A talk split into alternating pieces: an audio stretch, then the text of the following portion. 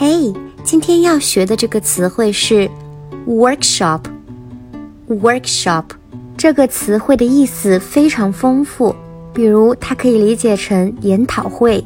这个意思呢，通常会在一些科技型的企业见得比较多，比如一个芯片公司，它办了一个科技研讨会，那就是 technical workshop。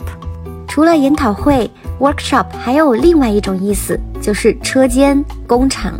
甚至是修理厂，比如在新加坡，汽车修理厂就通常用 workshop 来去表示。我们来整体看这样一个例句：The workers in this workshop do day and night shifts in the weekly rotation。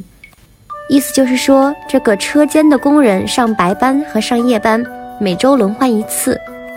大家学会了吗？关注谢瑞国际商学院，一起学习商务英语哦。